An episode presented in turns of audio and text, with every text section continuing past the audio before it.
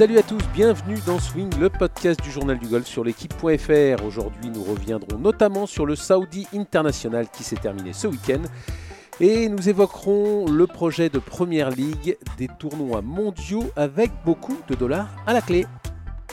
Et avec moi pour animer cette émission, Martin Coulon du Journal du Golf. Bonjour Martin. Et bonjour tout le monde.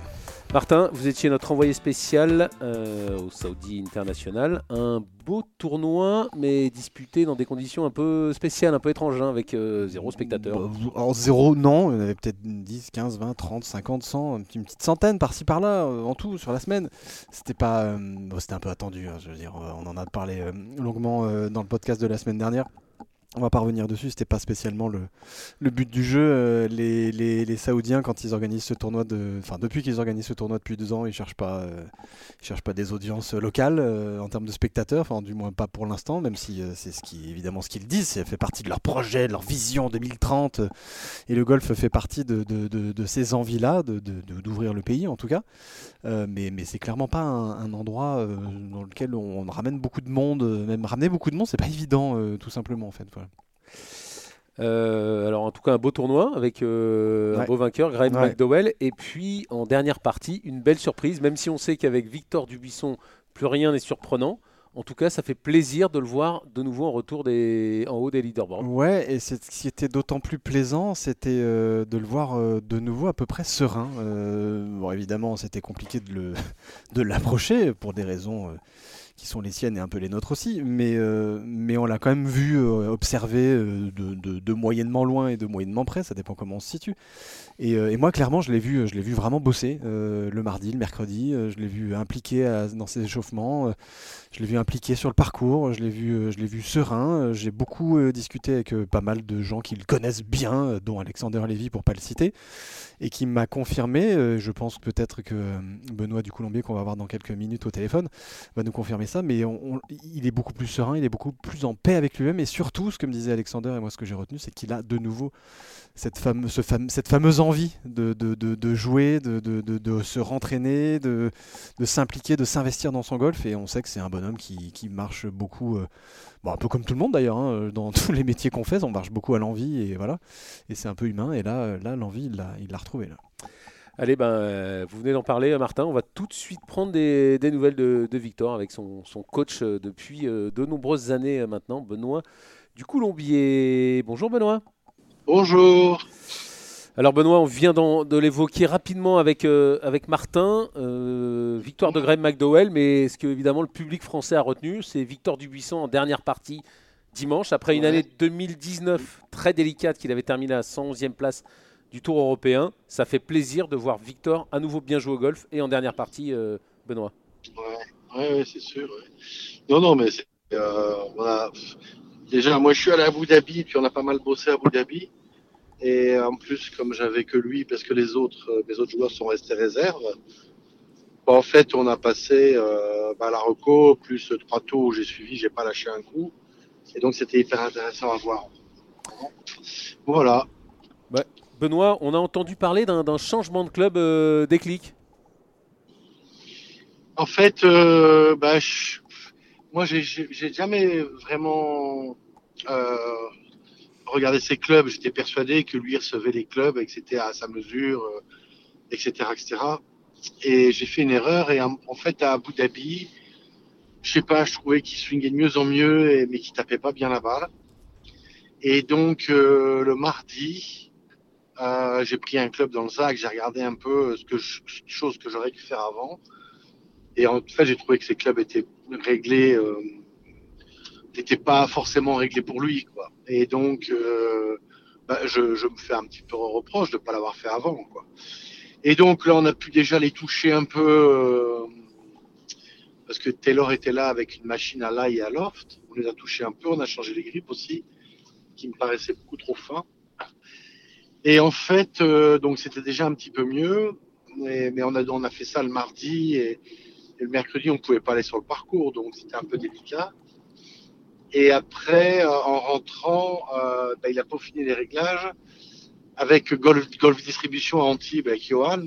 et là, il a vraiment mis, en fait, vraiment les réglages qu'il y avait sur les Titleist avant. Quoi. Et donc, euh, je pense qu'il s'est senti beaucoup mieux. Et voilà quoi. Benoît, on le disait, 111e l'an passé. C'est avec ces clubs-là et c'est comme ça que vous expliquez euh, la différence entre cette saison moyenne, surtout pour un Victor Dubuisson, voire, euh, voire pas très bonne, et, et, à nouveau un Victor performant et capable de rivaliser avec les meilleurs joueurs du monde? Non, parce que l'année d'avant, il avait été avec son, son exemption médicale, donc bon, c'était un peu 2019, un peu une année un, un, peu à l'arrache. Et puis bon, voilà. Et puis je trouve que bah, on a, on a bossé cet hiver. Il bosse, il joue, il tape des balles. Voilà, donc euh, c'est hyper positif. Et après, c'est sûr que c'est ce qu'on se disait. Imagine, je fais pas la carte et, et je m'aperçois six mois après que mes clubs ils sont pas, ils sont pas bien réglés. J'aurais les boules, quoi. Donc euh, voilà, c'est important, c'est important, mais une fois de plus. Euh, je me fais un peu le reproche de ne pas avoir mis les mains sur le, les, de pas avoir pris les clubs, de pas avoir. Et c'est bizarre parce qu'en fait, quand il était en posture, je trouvais que le club il posait mal et, des fois je dis mais non mais il est pas bien en posture, c'est pas possible et puis j'essayais de le grandir en posture et tout et non c'était pas et il n'y arrivait pas donc en fait euh, voilà les clubs ils étaient très très upright et très ouverts en loft en fait voilà tout simplement, et les grippes trop fins. Ça fait quand même beaucoup de choses. Hein. Mais vous, vous en voulez, mais, euh, mais c'est aussi quand même la faute de, de, Victor. Un joueur professionnel, il doit là-dessus être euh, intransigeant sur, sur bah, son matériel bah, Oui et non, parce que tu envoies, tes spectres, tes, euh, c'est-à-dire les, les, comment dire, les, comment on appelle ça, enfin, toutes les, spécifications. Les, spécifications des clubs, tu reçois. Après, bon, je sais pas, c'est un peu. Après, chaque marque, elle a son sa grille en fait. Chaque marque, elle a sa grille, donc euh, c'est un peu délicat en fait. Bon, voilà, c'est tout, mais c'est pas grave. Hein. après, il y a ça, plus plus d'entraînement, plus etc., euh, etc. Et, et puis après, euh, il enchaîne des tournois là. Hein. Et dernière, faut pas oublier qu'il a pas pu jouer. il a pas pu jouer à Abu Dhabi. ça a été une bagarre pour qu'il joue Dubaï. Donc, je pense que là, on, est dans des bonnes conditions, c'est super. Hein euh, Martin a une question pour vous, euh, Benoît. Ouais, Benoît, moi j'ai été, euh, j'ai eu le plaisir de, d'être au Saoudi la semaine dernière et donc de voir évidemment Victor d'un peu plus près et surtout de le voir hors, hors champ des caméras, j'ai envie de dire, à l'entraînement en particulier. Je l'ai, je l'ai, je l'ai rarement vu aussi impliqué en amont d'un tournoi du Tour européen, on va dire classique. il avait beaucoup d'applications et d'implications dans le travail qu'il menait euh, en amont du tournoi. Est-ce que vous l'avez senti évoluer ou changer dans cette intersaison euh, justement sur cette, sur cette envie, de, sur cette réenvie ou envie, je ne sais pas comment l'appeler, mais de, voilà, de, retravailler son golf et de retrouver son meilleur niveau en, bah, en, se retroussant les manches quoi? Non, non, mais je crois qu'il est, bien, est bien dans sa vie, il est bien dans sa tête, et puis, et, puis voilà, et puis, euh, et puis bon, après, Victor, il aimait, il aimait être dans des situations comme ça. Après, le dernier jour, bon, euh, il, il, merdouille le 10 et le 11, euh, ils prennent des mauvaises décisions avec son cadet et c'est un peu dommage. Mais bon, c'est plutôt bien de se retrouver dans des, dans des situations comme ça et, de redevenir très exigeant avec soi-même. C'est tout. Benoît, on l'a évoqué souvent à, ce micro, même, même avec vous, on sait qu'un Victor Dubuisson qui a été 15e mondial, s'il travaille, ça va, ça va forcément aller. Est-ce que vous avez été inquiet quand même à un moment l'année dernière? Est-ce que lui a été inquiet face à ces, résultat qui n'était pas du tout euh, dans les standards du buissonnesque, si je puis m'exprimer ainsi? Non, non, non. Non, franchement, euh, non, non, moi je pas. Si, ben, bien sûr qu'on se dit, euh, voilà, ce serait dommage que demain il passe à la trappe, etc., etc., quoi, parce qu'il n'aura pas.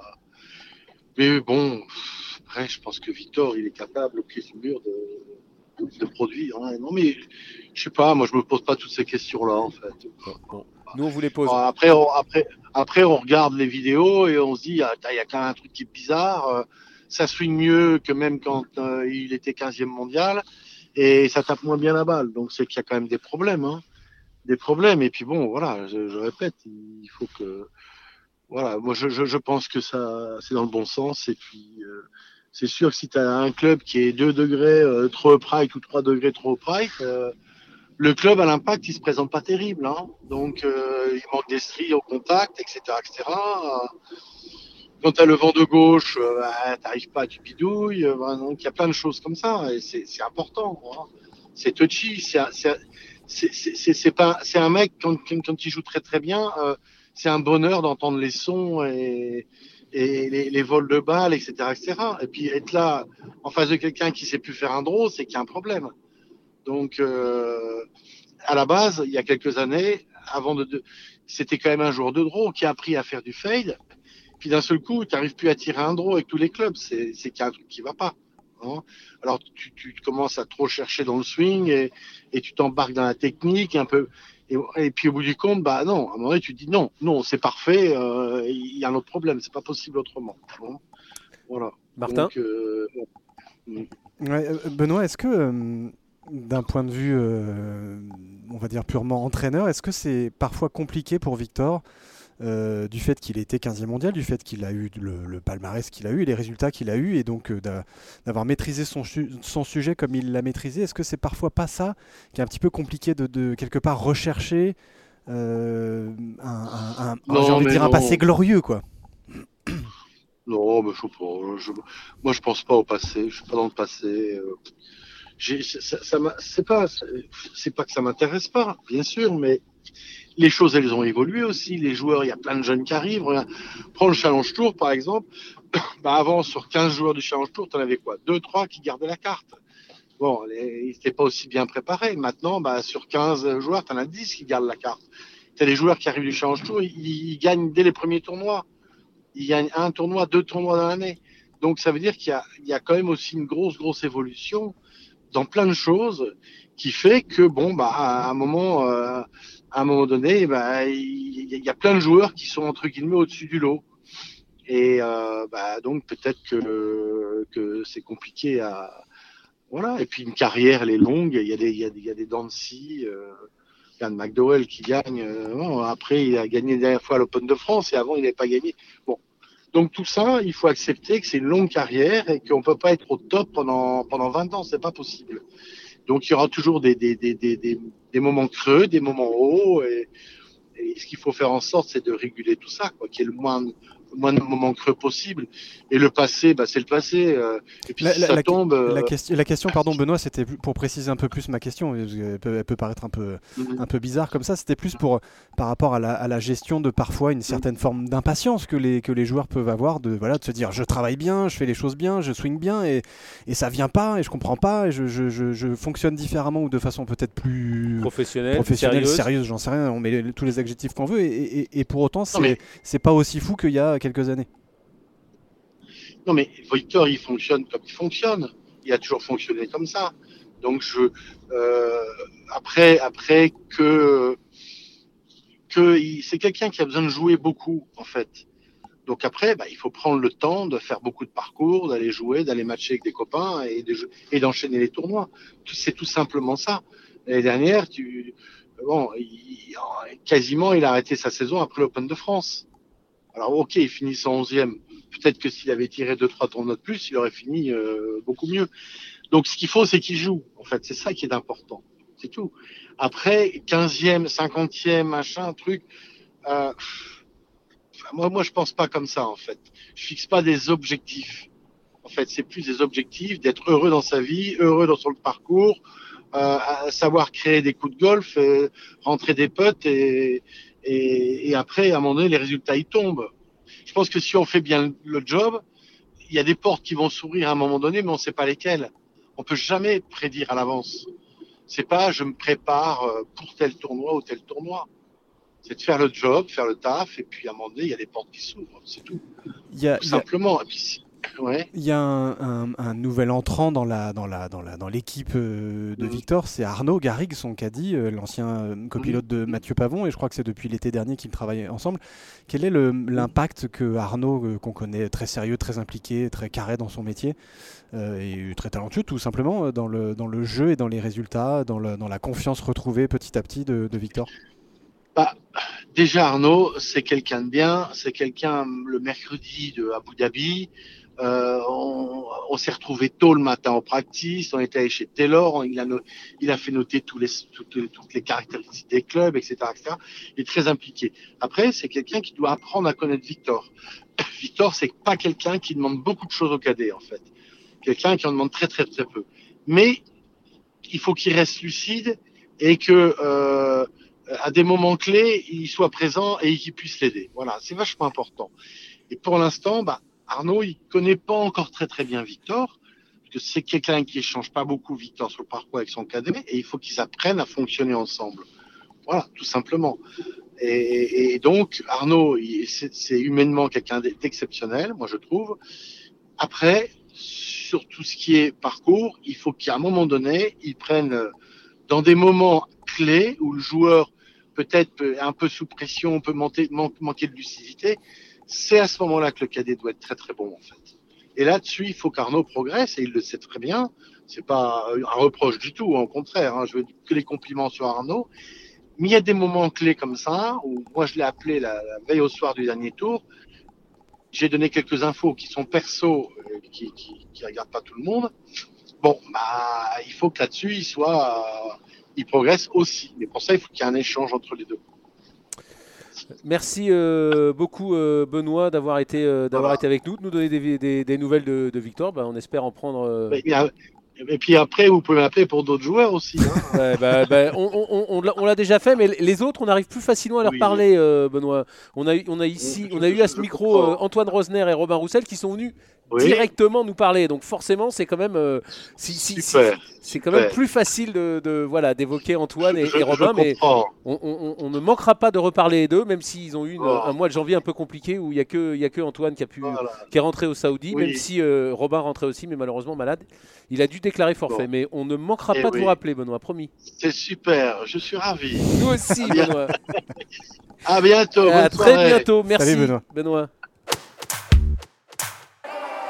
Euh, Saudi international, hein, euh, Martin, euh, marqué par, euh, par, par la performance de, de Victor Dubuisson et par la, la déception encore de. de- Déception, je pas Ouais. si on peut parler de déception de, de, de- Victor Pérez qui fait encore un. Euh, juste un avant, juste pardon, Euh, j'ai complètement oublié de. Je voulais en parler avec Benoît et j'ai un, un peu zappé.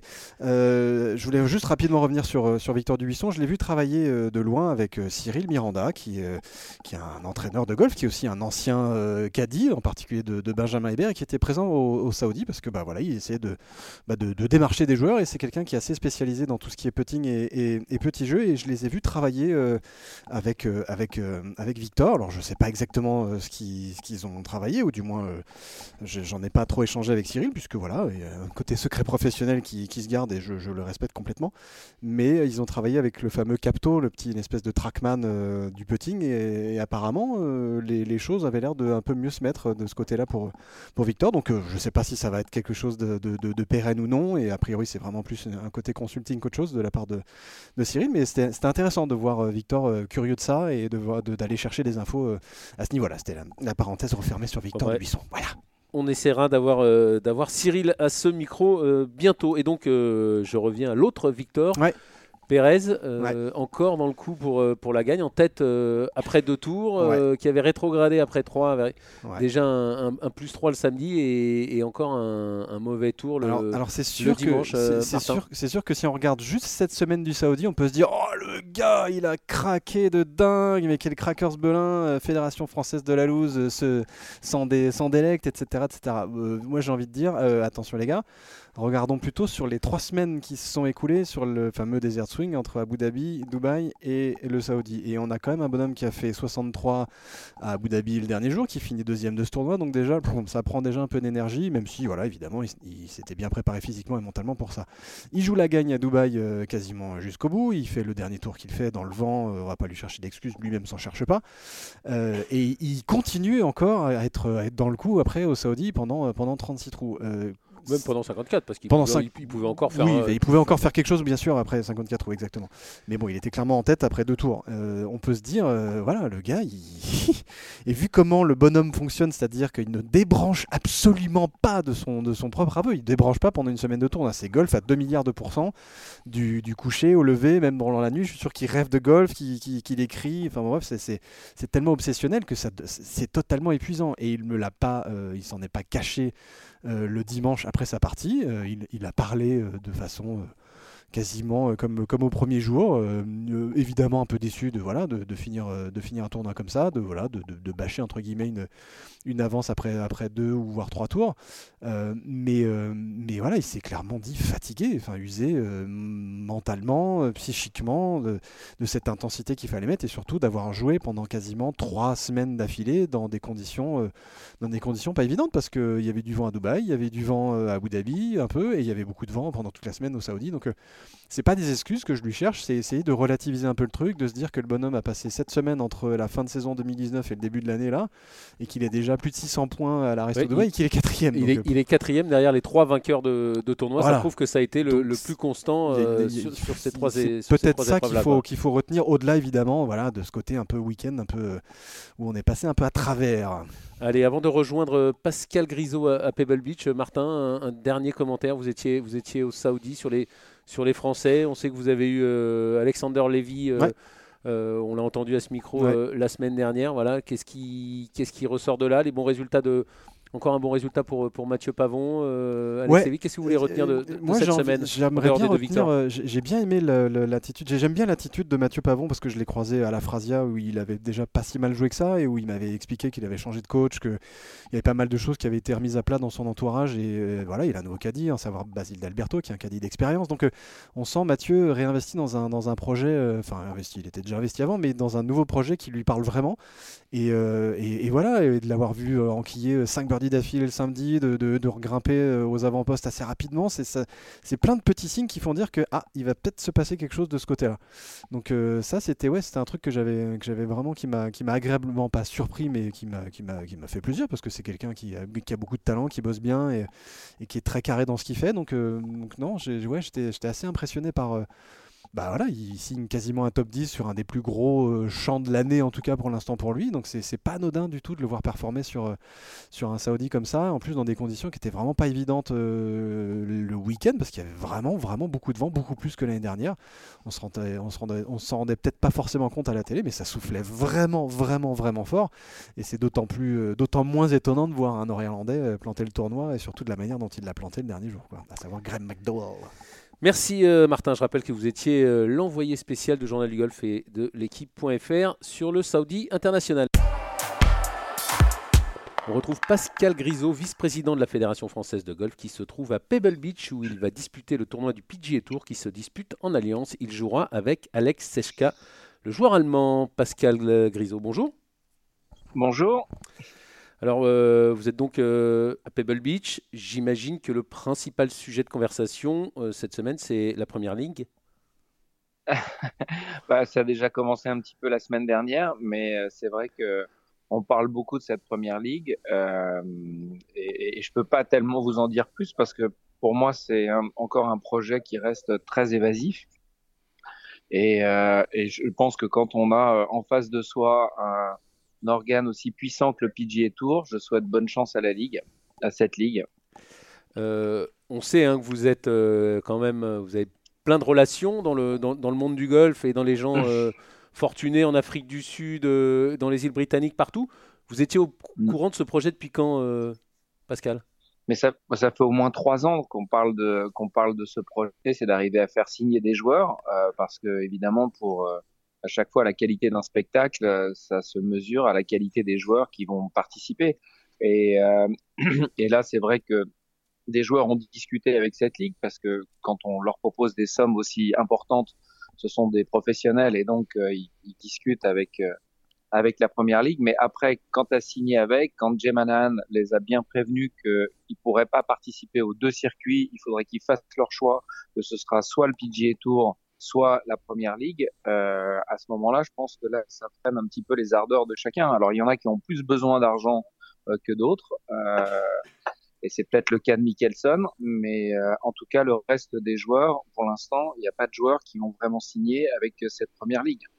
Martin Oui, on va peut-être euh, faire un petit résumé rapide de ce que c'est cette fameuse euh, première Golf League, première Ligue Golf. C'est un peu le, la Champions League, euh, ça se veut la Champions League du futur du, du, du, golf mondial et qui regrouperait en gros les 48 ou 50 meilleurs planétaires sur 18 tournois et pour des sommes de minimum 10 millions de dollars par tournoi. Donc euh, c'est vraiment quelque chose qui, qui, ouais, qui comme, euh, comme Pascal le disait il y a quelques, quelques minutes, euh, ça tournait en l'air depuis, enfin ça bruissait depuis quelques, quelques mois, quelques années même. et c'est vrai que ça, ça c'est devenu assez concret depuis la semaine dernière quand Phil Mickelson, pendant le Saudi International, a joué directement avec bah, les trois, les trois principaux instigateurs de, cette ligue.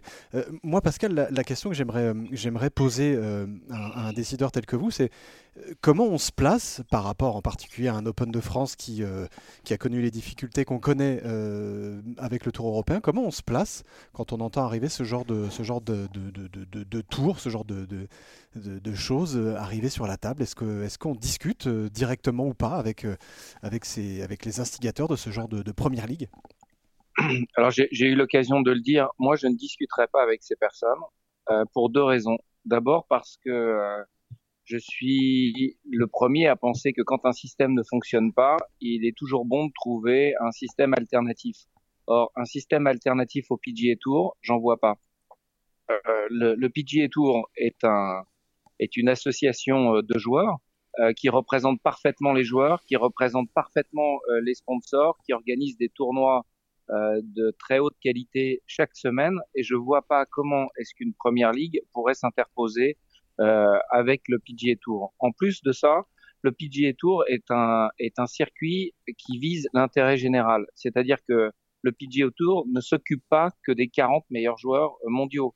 Euh, il s'occupe des joueurs qui sont les futurs euh, joueurs faisant partie des 40 mondiaux. Et là, ce que veut faire la Première Ligue, c'est en fait récupérer le travail.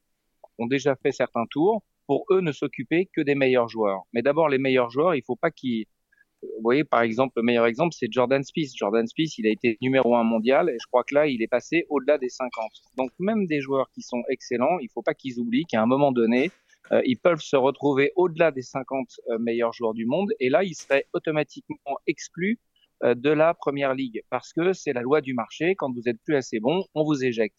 Et le PGA Tour, c'est pas ça. Et en plus d'organiser des tournois d'une extrêmement grande qualité, moi hier soir j'ai assisté à la à une soirée euh, qu'avait organisé le, le, PGA Tour. Et la première chose sur laquelle ils ont communiqué, c'est un sur la création de richesse euh, qui avait pu euh, générer ce tournoi pour la communauté de, de Pebble Beach, mais en plus, AT&T et les autres sponsors, en plus de donner de l'argent pour le Prize Fund, ont donné plus de 12 millions de dollars pour différentes charities. Et ça, ça m'étonnerait beaucoup qu'une première ligue, puisque là vous avez des investisseurs privés, un peu comme en finance euh, des, des comment s'appelle des fonds qui financent des entreprises, ils ont absolument besoin d'avoir un retour sur investissement. Ils font pas ça pour le plaisir uniquement. Donc si vous rajoutez ce retour sur investissement, euh, je crois qu'il sera impossible de pouvoir arriver à rivaliser avec le PGA Tour. Donc moi je ne parle pas avec eux, mais après euh, ils peuvent très bien parler avec n'importe quel club français. Faut pas non plus exagérer. J'ai simplement dit que la Première Ligue n'organiserait pas un Open de France ou l'équivalent d'un Open de France avec le soutien de la fédération et avec et, au golf national. Maintenant, ils peuvent aller voir n'importe quel autre golf français s'ils estiment que euh, c'est très important pour eux de faire un parcours, euh, enfin une compétition aux États-Unis. Moi, je soutiens le PGA Tour et je soutiens le European Tour, même si on a eu des difficultés euh, avec le European Tour. pour, pour, conclure sur ce sujet, Pascal, donc c'est pas vraiment flou, mais en tout cas, vous n'y croyez pas du tout. Moi, j'y crois pas, non. Euh, au moins, je peux, je, peux, je peux me tromper. Hein. On verra, on verra qui a raison dans, dans, dans quelques années. Mais en tout cas, euh, je, je ne suis, un, je n'y suis pas favorable, et je n'y suis pas favorable parce que ce n'est pas l'intérêt général du golf. C'est l'intérêt particulier d'une ligue qui veut euh, investir dans le golf et, et qui ne respecte pas les codes, à mon avis.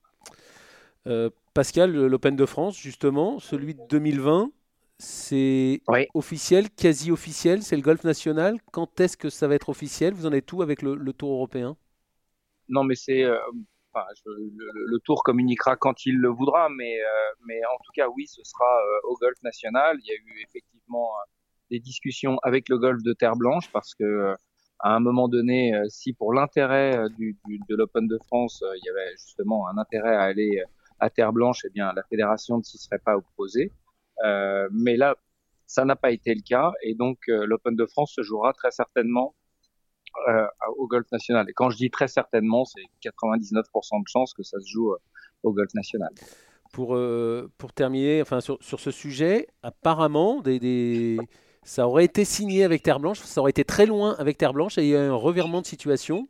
Est-ce que vous, vous confirmez qu'il y a eu qu'à un moment, le, Terre Blanche a été très très près d'organiser l'épreuve?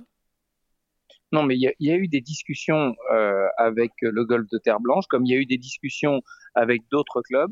Mais c'est vrai que Terre Blanche a une qualité de parcours, des qualités d'infrastructure qui faisaient que les discussions ont été un peu plus avancées avec Terre Blanche qu'avec d'autres euh, qu'avec d'autres golfs.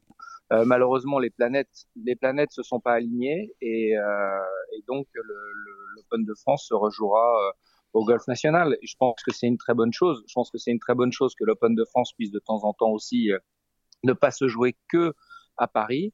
Euh, et, et, cette fois, il y avait une discussion, et puis eh ben non, ça ne se jouera, ça se jouera au golf national. Euh, Pascal, pour, pour, rester en, pour rester en France, euh, on va parler des joueurs français. Vous avez dû voir avec, ouais. avec plaisir euh, en dernière partie Victor Dubuisson dimanche au, au, Saudi International. belle mmh. surprise, même si on sait qu'avec qu'avec Victor, on peut, on peut s'attendre à tout. Bah écoutez, avec Victor, oui, il y a, il y a souvent des surprises, mais mais une fois de plus, on voit que, que, que Victor est un joueur de talent euh, incroyable. Et puis euh, et voilà, il a il a fallu de, de peu de choses pour que euh, il ne puisse pas regagner ce, ce tournoi. Mais j'espère que ça va lui donner confiance. Vous savez, même même un joueur comme Victor, aussi talentueux qu'il soit, quand on a des difficultés à passer des cuts, quand on est habitué aux premières places et que malheureusement on se situe au-delà de la centième place euh, sur le circuit européen, on peut perdre un peu de confiance. Et, et je suis persuadé que ce genre de, de, très bons résultats va lui permettre de, de nouveau de, de performer dans les meilleures conditions. Martin? Ouais, euh, je reviens un tout petit peu sur le fait que Pascal, tu, enfin vous, pardon, on va, on va se vous voyez quand même, ça se fait un peu mieux. Euh, vous soyez à, à, à, Pebble Beach pour la TNT euh, National Pro mm. auquel participe aussi, euh, si je ne m'abuse, un certain Jay Monan, qui est le commissionneur du PGA Tour.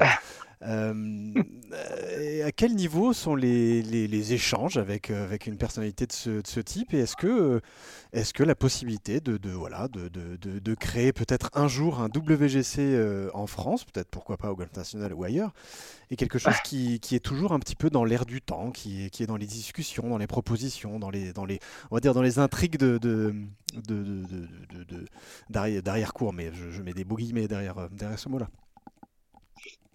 Euh, je l'ai pas caché, hein. mon, mon, ambition pour la fédération, pour la France, pour les golfeurs français, c'est d'arriver à réorganiser un très gros tournoi. On sait très bien que la Ryder Cup ne reviendra pas de sitôt et, le, mode de financement de la Ryder Cup avait été euh, quelque chose non pas de miraculeux, mais on avait vraiment eu le, bon timing à tous les moments pour euh, pour pouvoir organiser cet événement.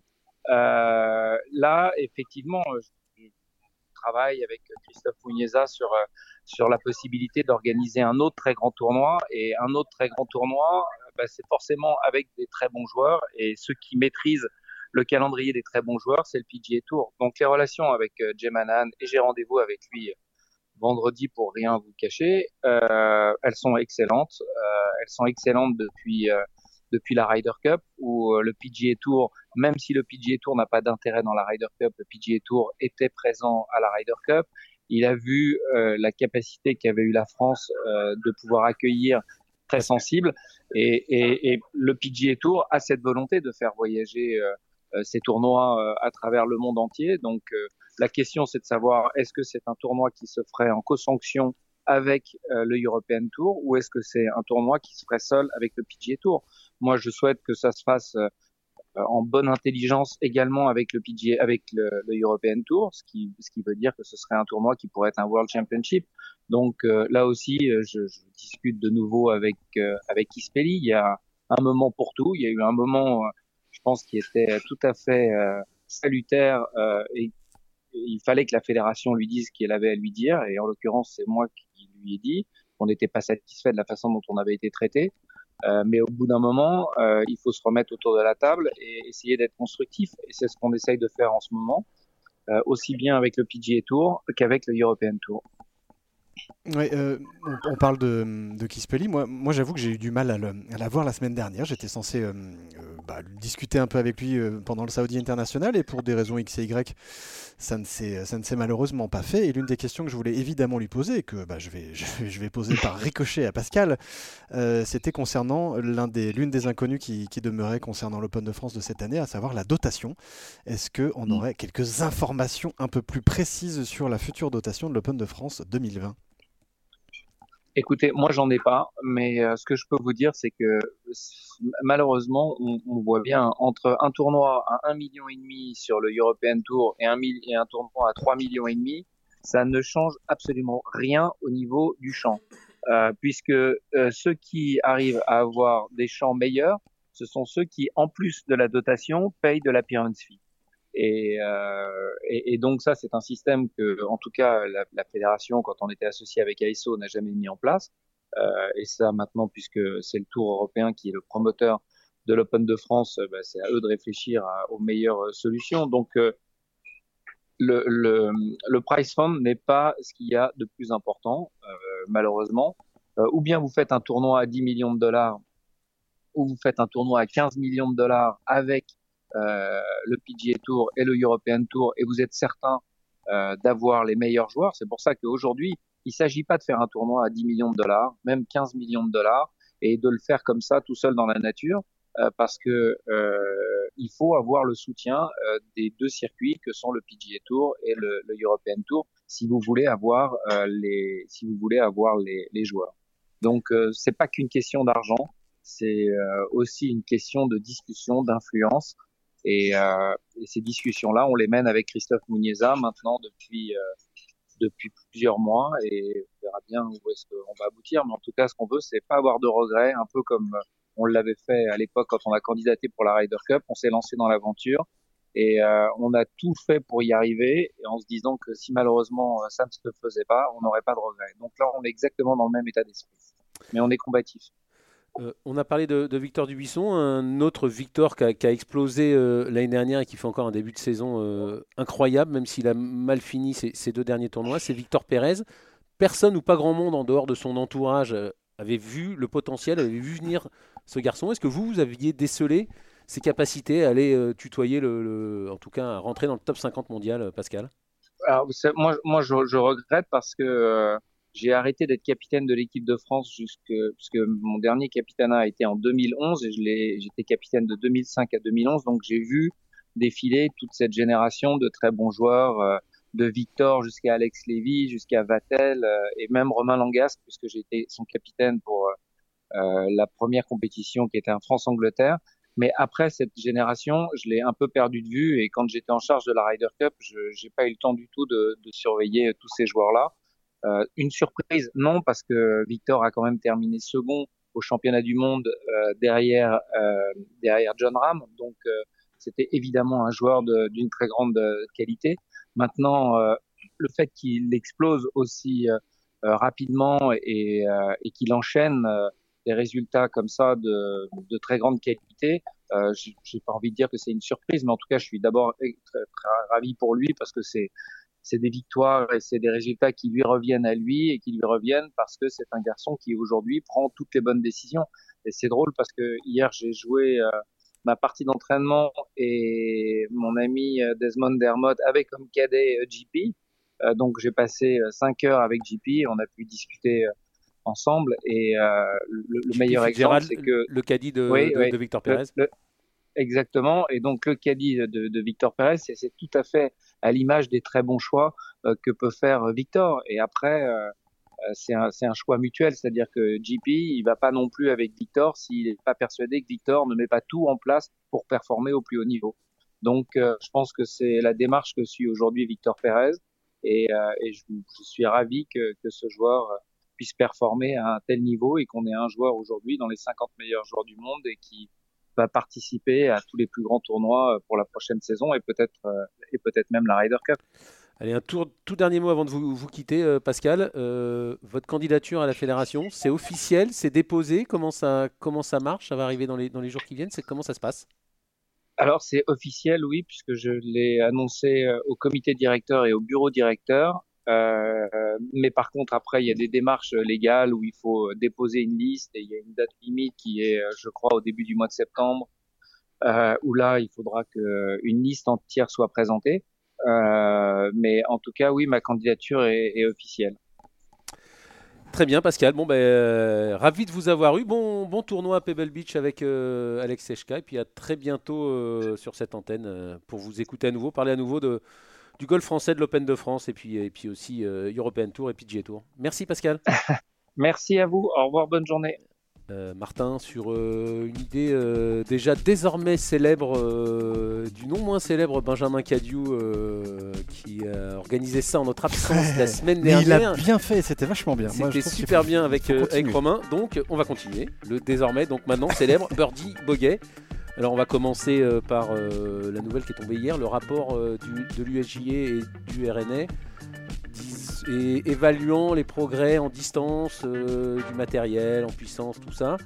Euh, et disant que le golf était en danger. Alors Birdie, Boguet euh, bah, C'est Birdie Boguet. Birdie parce que parce que c'est important de pointer du doigt. mine de rien, quelque chose qui peut, qui peut petit à petit venir gangréner et le golf pro en premier lieu, évidemment, avec voilà, des gars qui tapent de plus en plus fort, des parcours qui sont de plus en plus longs, et avec des préparations qui sont de plus en plus spécifiques, et qui, par effet de ruissellement, vont venir nous embêter, nous, pauvres petits amateurs que nous sommes, malgré le fait que évidemment on tape pas tous à 300 mètres et tout le tralala. Donc Birdie parce que c'est important de bien amener les bonnes conclusions sur ce genre de rapport. Boguet parce que j'ai pas encore euh, vu exactement comment concrètement on va pouvoir limiter euh, bah, la, distance, euh, le progrès de cette distance, tant d'un point de vue physique de, la part de la préparation de ces joueurs d'élite et même de la, de la, part des joueurs amateurs aujourd'hui, puisque de plus en plus se préparent même un tout petit peu.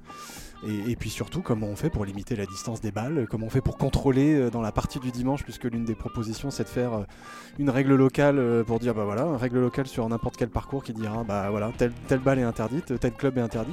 Bah, bon courage à tous les organisateurs qui vont, qui vont devoir contrôler les, les, sacs de tout le monde au départ du 1 de Tréfouille-les-Oies pour pas dire Saint-Aubin, puisque évidemment voilà, c'est ma marotte. Je me permettrai un tout petit avis sur, ce, sur ce sujet parce qu'il me tient à cœur. Moi j'ai très très peur des gains en distance depuis de nombreuses années. Je trouve ça très très bien que l'USJ et le RNS pourquoi, pourquoi, pourquoi C'est c'est important d'avoir peur, mais pourquoi peur? Parce que parce que parce qu'on tape trop loin, parce que le, golf de Severiano Ballesteros. Parce, parce, que tu tapes trop fort. Non, moi, non, moi je tape non, jamais trop loin. Non, mais non, mais pas pour nous les amateurs, évidemment, pour les joueurs professionnels. quand, on voit, quand on voit euh, un De Chambaud qui dit qu'il veut taper à à 400 yards, euh, voilà, quand on c'est ce que je dis à chaque fois hein. quand on voit Dustin Johnson qui en, qui en un, en un an euh, a tapé moins de faire 3 que, Johnny Miller ou, Jack Nicklaus euh, en un tournoi à l'époque voilà, les, joueurs, il n'y a plus la même adresse, il y a plus, voilà, c'est la course à la puissance.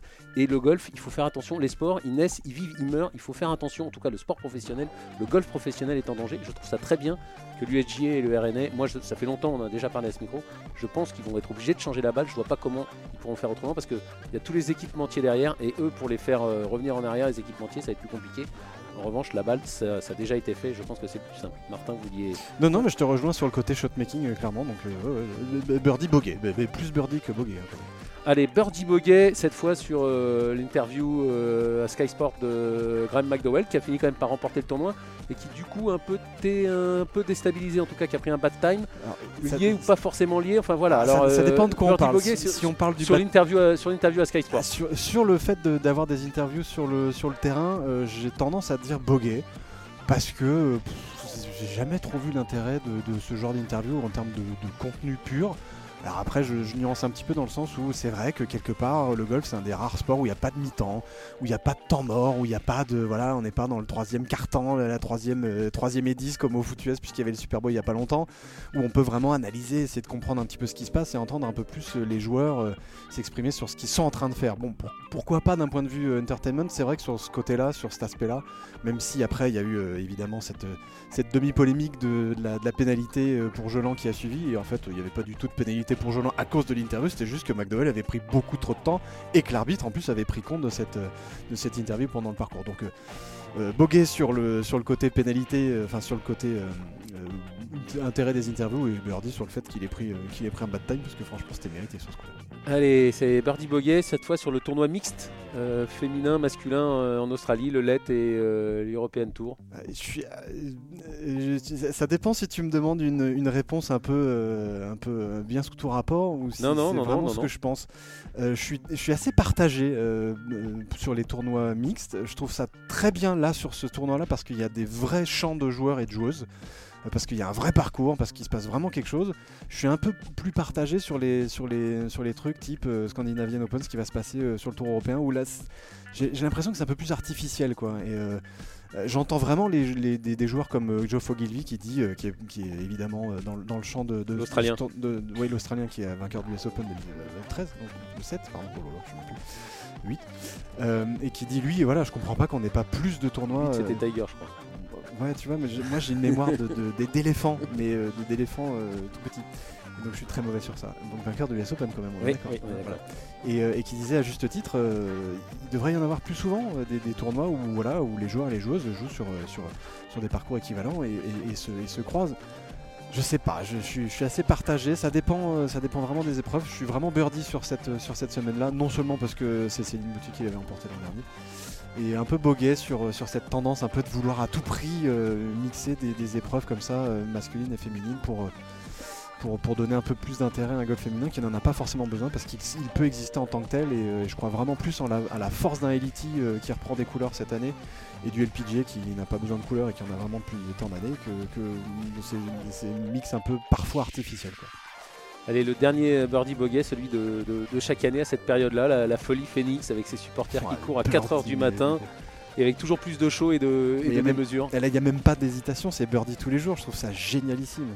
C'est génialissime parce que, parce, que, parce que ça sort le golf de son ornière. On est vraiment sur le, sur le mode Ryder Cup au sens. Euh, euh, interaction avec le public et sur le sens démesure totale de réaction du public. Même si évidemment ça, prend des proportions complètement débiles à l'américaine euh, à Phoenix euh, pendant, pendant des périodes autour du Super Bowl où tout le monde est un peu excité et où voilà, tu mets 600 000 débiles, plus ou moins débiles sur, un, sur un parcours de golf sous le soleil avec plein de pintes de bière dans la tronche. Évidemment, ça peut devenir complètement, complètement, complètement stupide.